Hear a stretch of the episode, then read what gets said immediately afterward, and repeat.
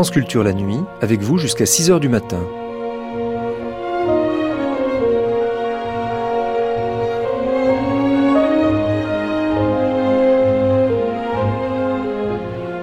France Culture la nuit, un patrimoine radiophonique. Les morts du lundi, roman signé Daniel Zimmermann, Les morts du lundi, ce roman a sa place dans son cycle de chroniques légendaires des gens sans importance, au même titre que Les chats parallèles et leur suite, La légende de Marc et Jeanne. Ou bien encore les romans euh, comme Le Gogol, Les Malassis, Monsieur et Madame Chaussette, etc. en légende. Mais le 8 novembre 1978, lorsque l'émission qui suit fut diffusée sur France Culture, le cycle ne faisait que commencer. Un jour, vous êtes dans la famille, au sens politique du terme, une famille militante. Le samedi ou le dimanche, vous êtes exclu. Le lundi, vous êtes mort. Sauf le très beau récit de Roger Quillot, publié il y a deux ans chez Gallimard, sur euh, la mort de Salengro, ou une mort équivalente, ou bien Schwarzenmurz de Raymond Lévy, des romans politiques, nous en avons peu dans la littérature française contemporaine, où pourtant Barès, Malraux, Aragon ont montré l'exemple. Mais voilà que paraît chez Gallimard Les Morts du lundi de Daniel Zimmermann. Ce n'est pas un roman événementiel. C'est plutôt l'anabolisme qui s'établit entre le Parti communiste et ses membres, les réactions individuelles à la doctrine, à la vie du parti, tout cela répercuté chez les enfants de ceux qui ont été les militants, qui ont joué un rôle à l'époque de Staline, de Torres, de Tito, de Gromulka ou du colonel Fabien.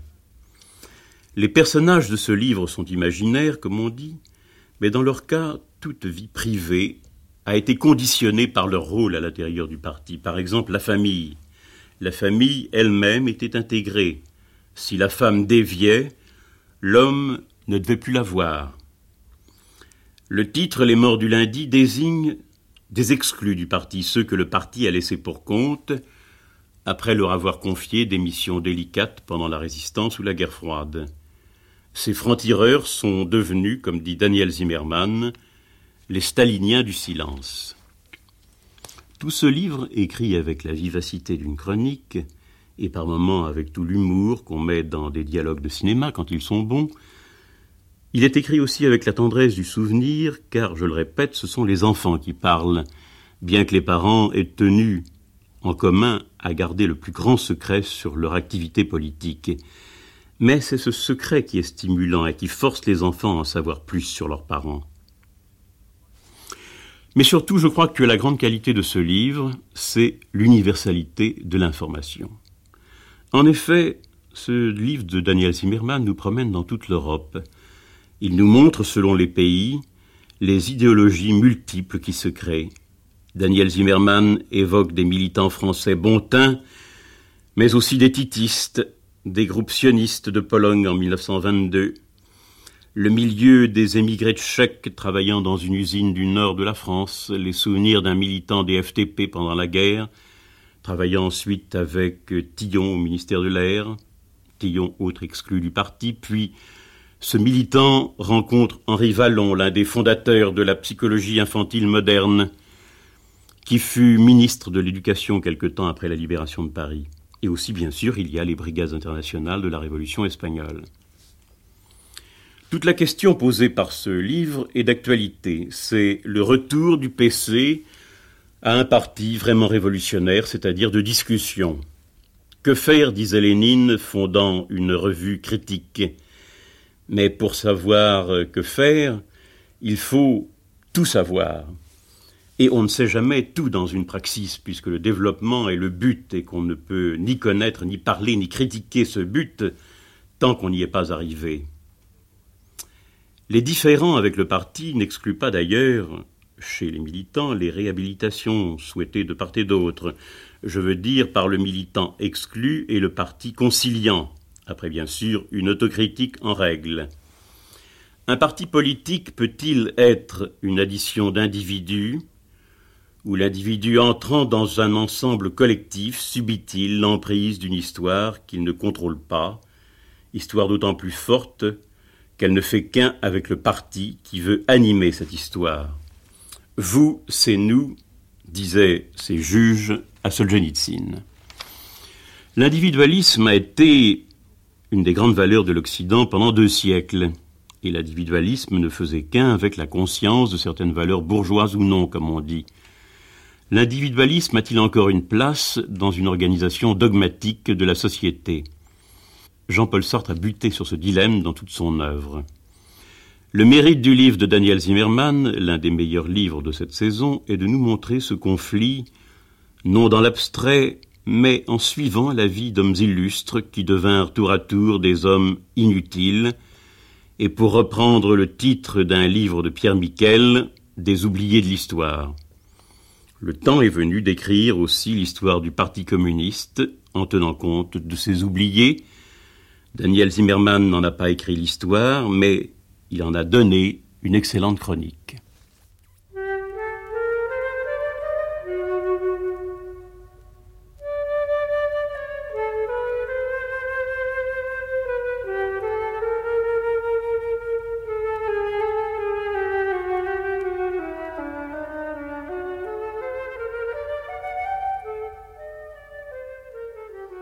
Contribuer à l'édification politique et morale du socialisme aux couleurs de la France, moi, Daniel Zimmermann, chroniqueur, j'entreprends la reconstitution archéologique des morts du lundi.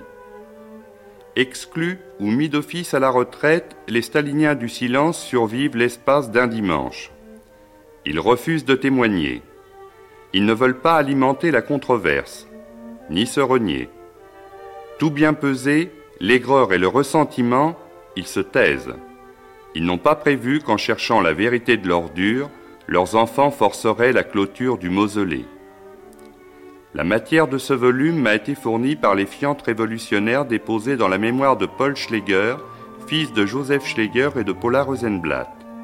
J'ai ensuite transcrit, selon un ordre chronologique, les bandes enregistrées, me contentant au passage de signaler les lacunes et les contradictions les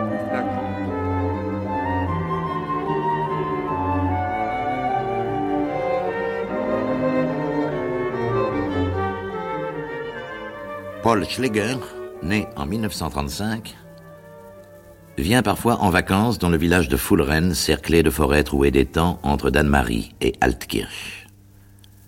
Il est bien le seul à se chercher un lien de parenté avec les trois sorcières.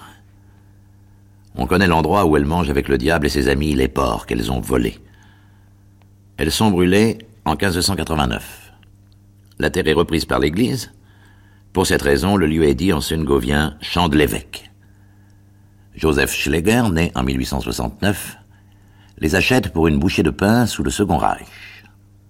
Il ne travaille ses champs qu'à condition d'être en compagnie, et encore il attend pour faucher le lever du soleil. Après la guerre de 1914, les derniers loups y rôdent encore. Il est sûr que Margaret Scheibel, Anna Balthazarine et Adelaide Urcher avouent sous la torture. Elles sont condamnées à être réduites en poudre et en cendres pour avoir eu commerce avec le malin, voulu empoisonner leur mari à la cervelle de renard, déclencher des orages et paralyser les chevaux. On peut situer avec précision les champs de l'évêque. Ils figurent au cadastre.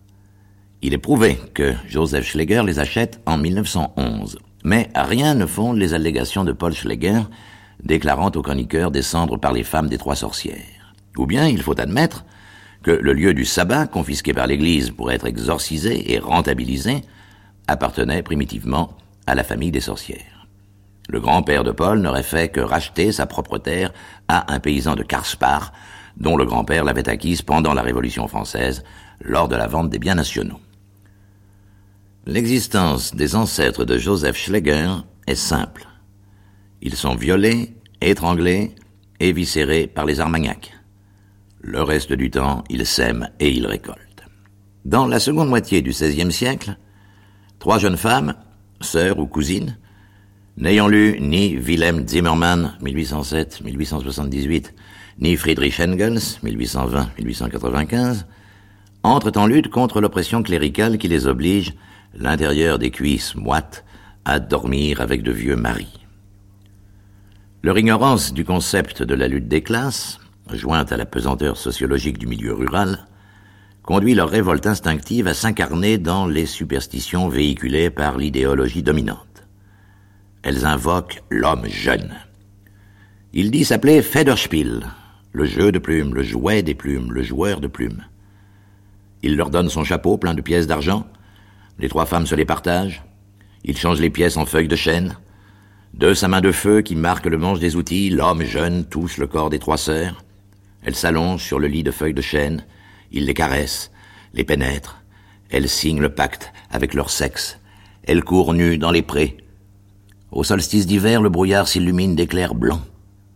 Au solstice d'été, la brume sort des bois, l'herbe est phosphorescente. Les trois femmes rient en volant au-dessus des étangs. Elles font pourrir le poisson des seigneurs, elles tuent leurs abeilles, elles jettent un sort aux chevaux, ils disparaissent à jamais de reine. Elles cuisent la grêle dans une marmite, elles cuisinent l'orage et le déversent. Elles se transforment en loups, ou elles chevauchent les loups en pleine neige.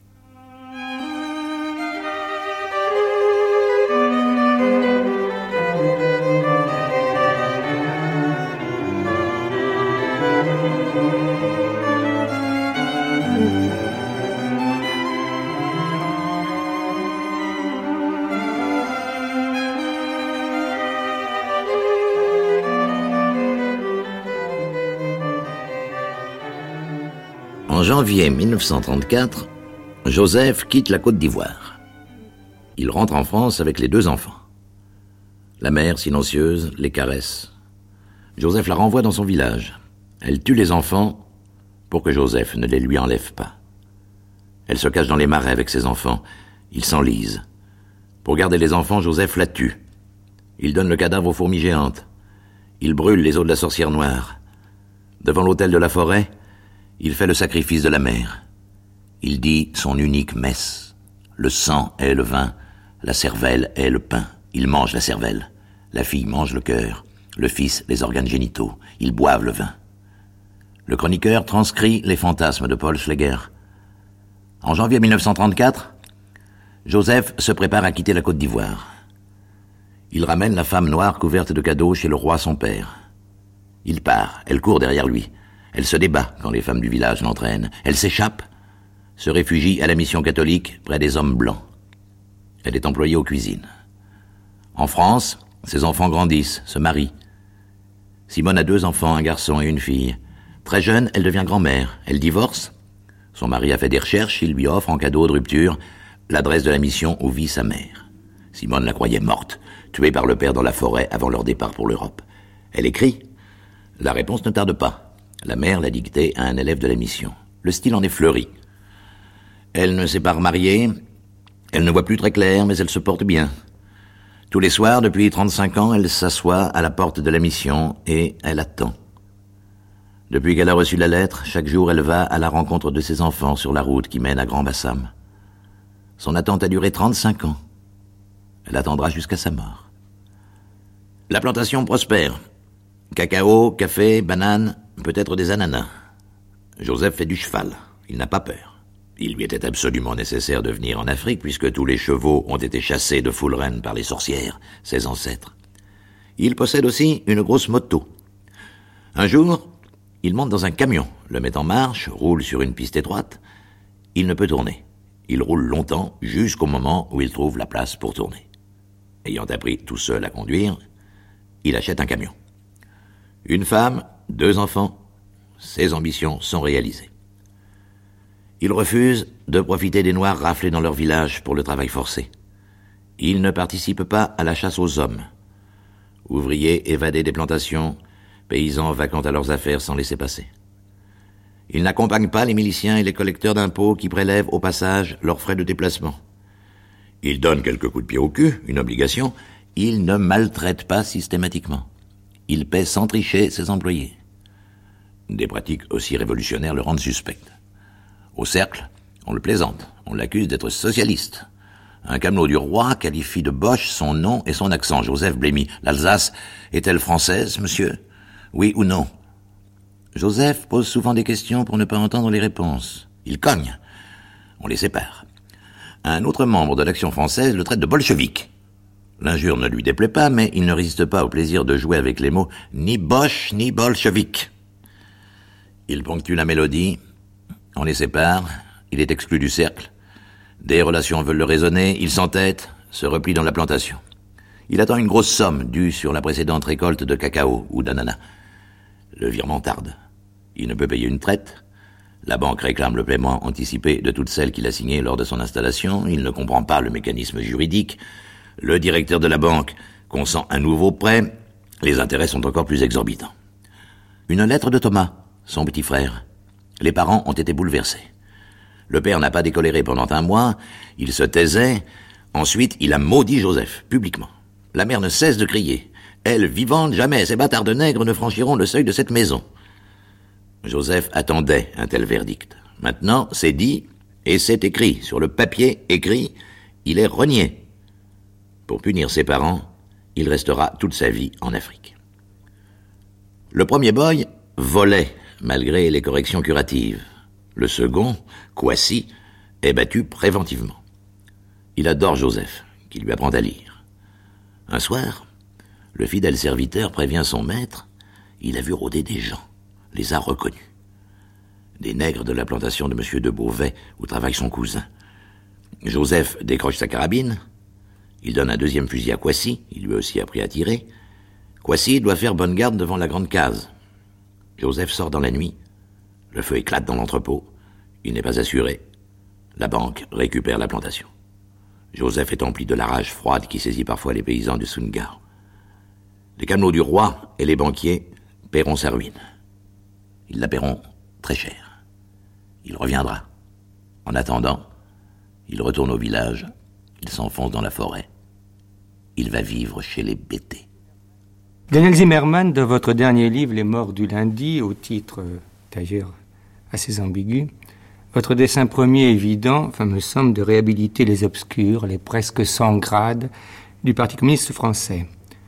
Vous auriez pu écrire un essai politique. Or, vous avez choisi de vous faire le chroniqueur d'un homme qui se souvient de ses parents, Paul Schleger. Dans ce choix, n'y a-t-il pas un dessin plus secret? Vraisemblablement oui. Euh, mais disons j'étais davantage euh, fasciné par euh, des personnages, par des gens que, effectivement, j'ai pu approcher, soit dans mon enfance ou par la suite. Et, si vous voulez, ce qui m'intéressait, c'était de, de voir à quel point, pour chacun d'entre eux, la vie, leur vie, était une matière romanesque.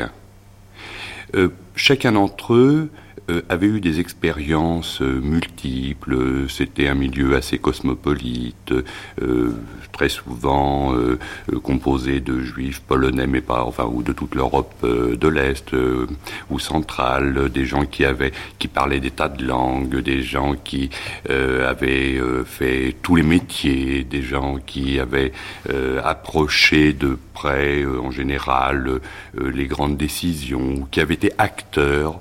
Et vous voulez, il y avait une sorte de, fascination historique euh, pour des gens qui disaient, oui, quand j'étais à Berlin au moment de l'incendie du Reichstag, ou quand euh, Staline, euh, etc.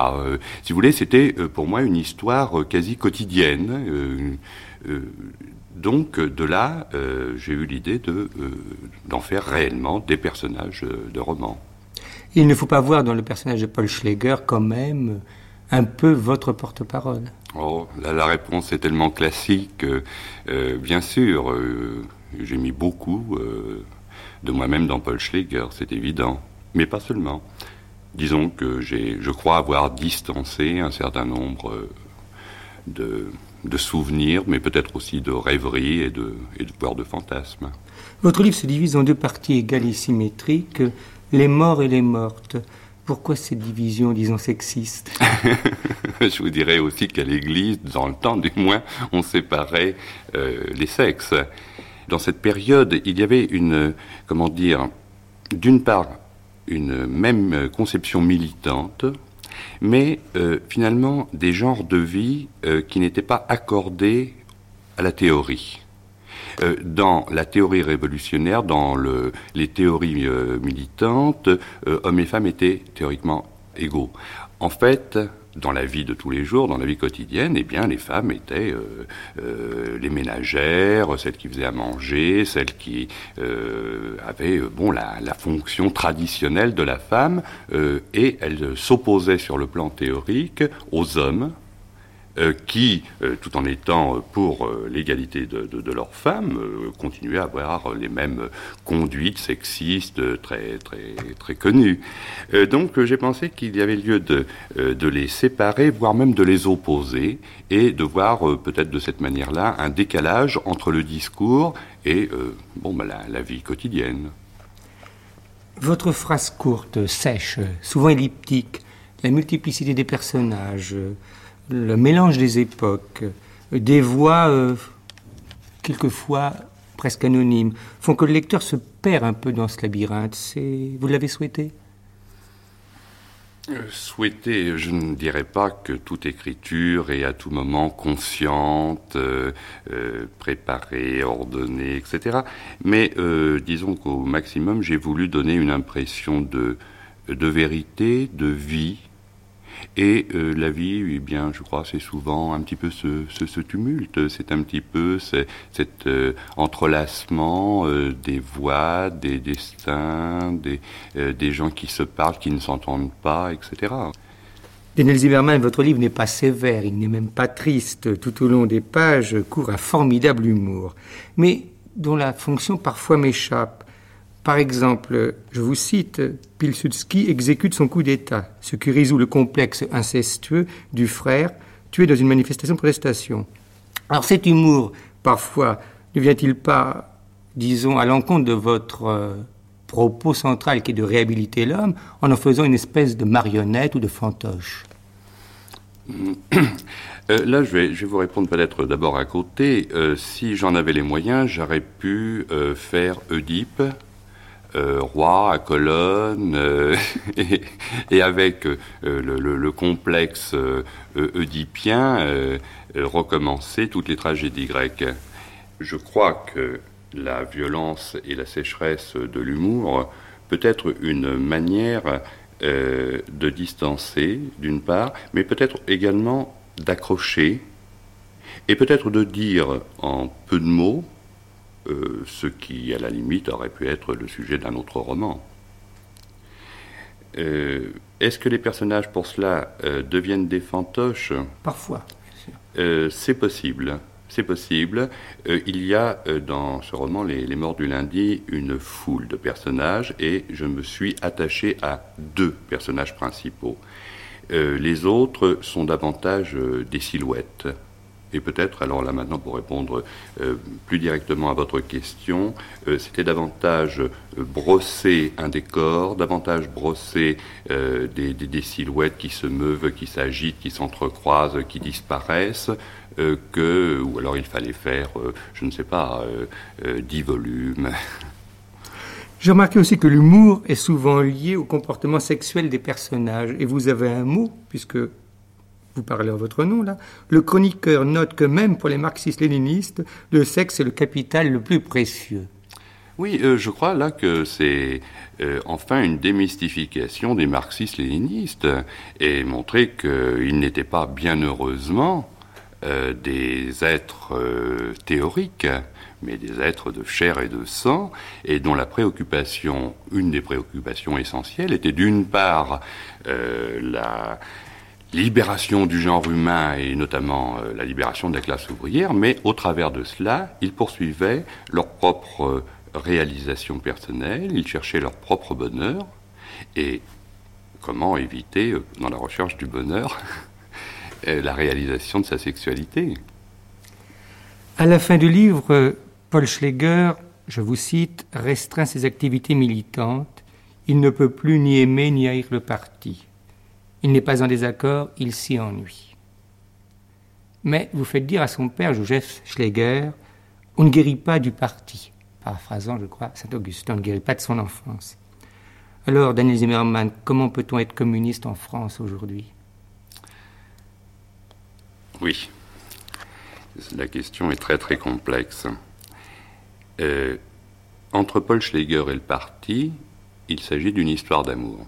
Mais d'une histoire d'amour euh, par personne interposée. Finalement, euh, Paul Schleger euh, a identifié le parti à ses parents et il cherche, au travers du parti, à retrouver ou à recréer, à refabriquer ses propres parents.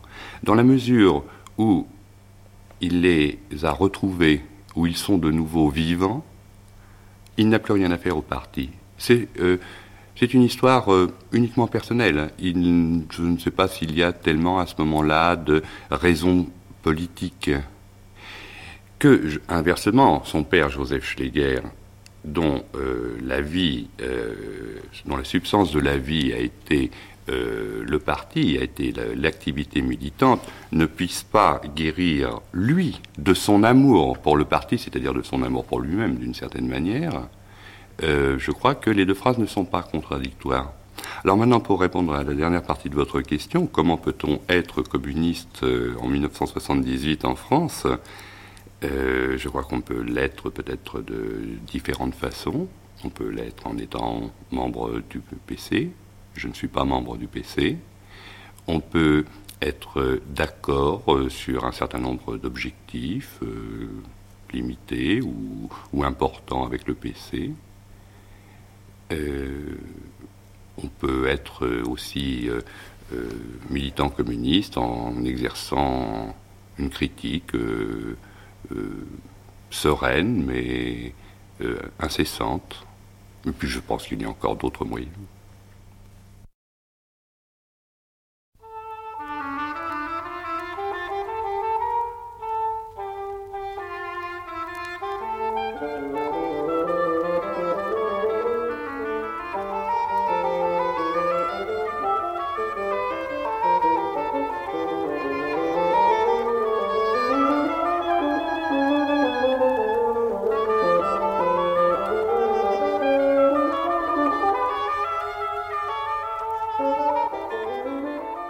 Constant Georges Kagan est marié légalement. En outre, il fait partie du petit groupe envoyé par Moscou en 1932 afin de remettre sur ses pieds le parti français, lequel, à cette date, surestime le danger fasciste et va jusqu'à énoncer l'hypothèse d'un front unique. Kagan, en bon juif polonais, entreprend un double jeu. Sous le pseudonyme de Pierre Lenoir, directeur politique des cahiers du bolchevisme, il préconise la ligne officielle. Par ailleurs, il pousse en direction du front antifasciste, le bureau politique où son influence est au moins égale à celle qu'il avait auprès du parti belge. Il multiplie les petites réunions amicales avec des penseurs de l'immigration, des intellectuels français comme Jean Fréville, des dirigeants inavoués tels Jean Jérôme ou apparents tels André Ferrat, membre du bureau politique et responsable de la commission coloniale du parti. Discussion informelle, critique des personnes. L'expression est préférable à celle des médisances petites bourgeoises. L'étouffement de la liberté de discussion, le poids de plus en plus écrasant de Staline. Kagan apporte des précisions sur la lutte des clans, les règlements de compte, les purges. Marcel a connu la guerre des fractions à l'intérieur du parti polonais. Elle en a appris bien d'autres avec François. Elle voit mal comment en société capitaliste pourrait être conçue une oasis démocratique. Dans l'armée prolétarienne, on choisit la condition de soldat. Les commissaires politiques définissent la stratégie, les officiers déterminent la tactique. La libre discussion après la révolution. Kagan lui objecte qu'elle n'a pas l'expérience de la légalité. En France, les conditions objectives sont différentes. Certes, le parti subit une répression administrative, des tracasseries policières, il peut néanmoins travailler au grand jour. Pour Marcel, les libertés formelles sont un trompe-l'œil. L'essentiel est que, sous la sage direction de Joseph Vissarionovitch, il l'a approché personnellement, les peuples soviétiques édifient le socialisme. Elle a été à Moscou, elle a visité des kolkhozes, elle a constaté la joie de vivre et le travail créateur. Kagan dissipe ses dernières illusions. A-t-elle une idée exacte de la collectivisation forcée? Terreur, massacre, déportation de populations entières, camps de concentration dénommés camps de travail. En cette année 1934, au pays des soviets, des milliers de gens, pour ne pas dire des millions, meurent de faim, littéralement. Il ne s'agit plus de bavures inévitables dans toute révolution. Marcel croit en la véracité des révélations de Kagan. Effondrement. Elle se retient de pleurer. Elle est trompée, bafouée. Image de Staline et de François. L'un et l'autre lui ont déclaré leur amour. Elle leur a offert le meilleur d'elle-même. Ils se sont moqués, l'ont offensée personnellement. Mais si François redevient un vrai marxiste, elle pardonnera. Elle est toute rêveuse. Elle lui accordera de nouveau sa confiance parce qu'il aime beaucoup la femme. Staline, lui, n'aime que l'homme. À la phase du désespoir absolu succède toujours chez Marcel la colère et la volonté d'agir. Assez de se taire. La vérité doit être proclamée. Elle peut témoigner. Les militants de base se détermineront dans la clarté. Kagan, Ferrat et les grands dignitaires recommandent la prudence. Désillusionner la classe ouvrière aboutirait à la démobiliser, pour le plus grand profit du capitalisme. D'ailleurs, où effectuer une telle campagne? Dans la presse bourgeoise, en devenant des renégats calomniateurs Tertio, l'impatience est contre-révolutionnaire. Lénine l'a bien montré. Marcel n'a pas envie de rejoindre la contre-révolution. Alors, que faire? Revenir aux sources pures du léninisme. Infléchir le parti français, non dans le sens souhaité par Moscou, mais au contraire, dans une opposition constructive à l'emprise centralisatrice de Staline. Marcel se considère davantage comme une femme d'action que comme une théoricienne. Pour l'avoir cent fois discuté avec François, elle consent à une pédagogie sans scandale ni tapage. Elle éprouve pourtant un sentiment de malaise. Comment rétablir la liberté de discussion dans le parti si l'on refuse à tous les informations détenues par quelques-uns? Elle prend conscience du paradoxe de son itinéraire. Pour éclairer le monde, elle a lutté dans l'obscurité. Elle se retrouve permanente moyenne d'une caste de dirigeants internationaux. Certains s'opposent à Staline, mais comme lui, ils truquent la réalité. Les proconsuls secouent le joug de la nouvelle Rome, les grands barons ne renoncent pas à leurs fiefs et à leurs prérogatives. C'est si difficile à exprimer qu'elle commence à parler en yiddish.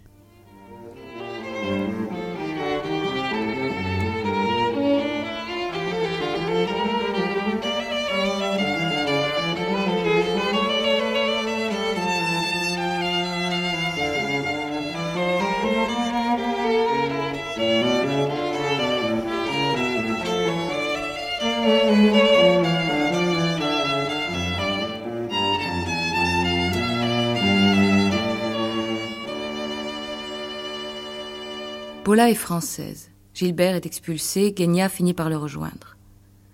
La routine absorbante se poursuit jusqu'en mars 1950. Réunion hebdomadaire des cadres. À l'entrée de la petite salle, contrôle des cartes. Paula est surprise, c'est la première fois. Dans ce type d'assemblée, chacun se connaît. Elle sourit à sa collègue, se prépare à franchir la porte. Elle est sommée de présenter sa carte. Prise de court, elle dit l'avoir oubliée.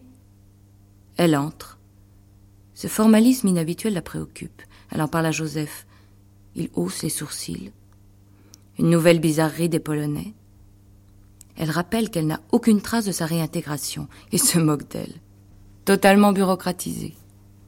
Elle se rassure en comptant sur ses doigts. Militante à la base depuis plus de cinq ans, permanente voici bientôt quatre ans. La semaine suivante, nouveau contrôle. La camarade de service a des ordres. Si tu n'as pas ta carte, tu ne peux entrer. Paula se met en colère. Elle veut voir immédiatement le responsable qui a remplacé Zajakowska, rappelé en Pologne. Elle le connaît peu. Justement, il souhaitait l'entretenir en privé. Le parti français l'a saisi de son cas. Elle a été exclue pour activité oppositionnelle, n'a jamais été réintégrée. La sentence est donc toujours valable. Paula se réclame d'une amnistie orale, en donne pour preuve son recrutement comme permanente. Le responsable veut bien, cette affaire ne le concerne pas seulement le parti français. Dès qu'elle sera en règle, Paula pourra reprendre sa place à l'Union des anciens combattants. Le mieux est qu'elle aille aujourd'hui même rue Saint-Georges. Elle demandera le camarade Lantin. La face obscure du Janus de la commission des cadres ne la fait pas attendre. Lantin se délecte. Les choses finissent par se savoir. L'entrisme trotskiste, la duplicité titiste, l'abus de confiance auprès du parti polonais en se jouant du parti français et réciproquement. Il lui déverse les noms infamants. Kagan et Gomulka, Ferrat et Komar. Le déluge calme Paula. Elle explique sa surprise et sa bonne foi, décrit la jeunesse de sa reprise d'activité. Argument raisonnable. Lantin prend des notes, ne conteste rien. Quand elle sort de son bureau, elle a bon espoir. Un camarade a dû fouiller les archives. Il a confondu vigilance et excès de zèle. Elle ne peut savoir que le principe de son exclusion a été fort justement décidé par le dernier secrétariat du parti, comme l'a déjà écrit à Léon Mauvais le 23 mars 1950, Servin, le mouchard de Beria. Elle rentre à Sarcelles. Joseph l'a précédée de quelques heures rue Saint-Georges. Au lieu de l'aider, il l'accable, l'injurie, un gouffre. Elle tombe. Le lendemain, il part de bonne heure. Elle s'absorbe dans le ménage, récure à fond, cire les meubles. Elle pleure encore, mais son esprit s'est remis à fonctionner. Il lui faut comprendre. Elle reprend tout depuis 1933, année par année, fait par fait. Les jours suivants, elle recommence inlassablement. Tout est logique jusqu'à cette nouvelle éviction, grotesque. On ne devient pas permanent par surprise. Mais si encore on l'accusait de trahison ou d'espionnage, ce n'est pas le cas. Seul Joseph la suspecte de liaison coupable lors de son voyage en Pologne. Si encore elle était une dirigeante connue, ou comme dans le passé une véritable responsable occulte, elle pourrait accepter d'être détruite avec une mauvaise fournée. Sans doute le destin de Gomulka. Chez les Polonais, ni de près ni de loin, elle n'a touché au secret, au centre ou au rouage des décisions. L'appartenance ancienne à un groupe fractionnel, d'autres ont été réintégrés. Jean Fréville pour ne citer que lui. Joseph est souvent ébranlé, mais au fond, il ne la croit pas. Il ne veut surtout pas recommencer. La séparation, la reprise de la vie commune à cause des enfants, pour la sursaute. La façon dont il réécrit les années 37-38 aveugle Joseph. Il a d'abord été écarté. Après seulement, il a demandé à revenir avec elle, c'est-à-dire à devancer son exclusion. Souvenir en rafale. Avec François, elle savait déchiffrer au-delà des apparences. Elle reprend connaissance. Elle n'est pas coupable. Le parti le sait. Le coupable est donc Joseph. D'avoir décrypté intellectuellement le non-dit repose Paula. Elle hésite à se prêter à la comédie de l'exclusion par la cellule du centre de Sarcelles. Elle connaît la fin du scénario. Elle décide pourtant d'être acteur dans sa mise à mort. Le parti a tort, elle est victime, pas consentante ne plus cacher, ne plus cacher. La vérité est révolutionnaire. Sa seule erreur est d'avoir transigé avec ce principe. Elle n'a plus rien à perdre. Elle se reprend. Au contraire, elle a encore tout à perdre. La considération d'elle-même. La colère monte. Aucun procureur ne réussira à la dépouiller de sa dignité.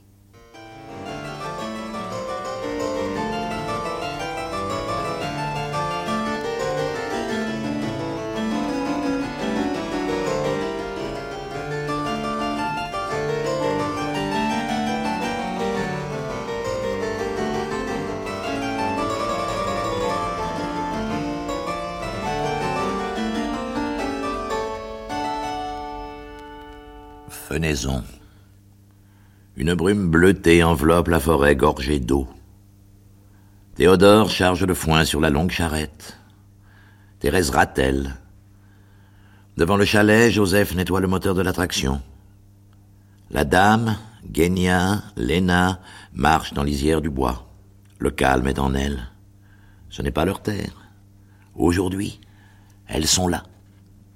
Leurs pieds s'enfoncent dans le sol spongieux. Federspiel, le joueur de plumes, l'homme jeune, surgit des arbres. Elles inclinent poliment la tête. Il se change en Staline. Elle le traverse. Il se déculotte. Désigne son sexe dressé. Elle sourit. Reprennent leur promenade. Federspiel s'affole. Il se compose la tête de Georges Marchais. Elle hausse les épaules. Celle de Mitterrand. Elles éclatent de rire. Vexé, le vieil homme disparaît dans la forêt. Les trois dames s'assoient sur la prairie.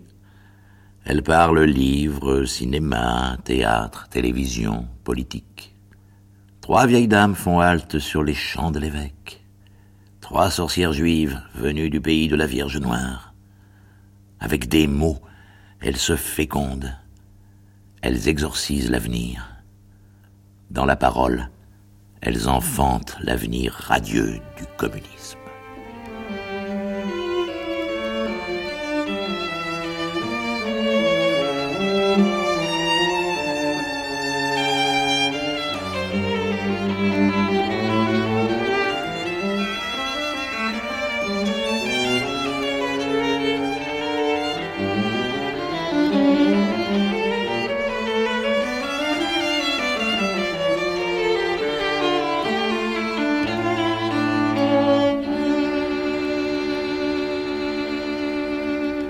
Cette émission a été diffusée pour la première fois sur France Culture le 8 novembre 1978.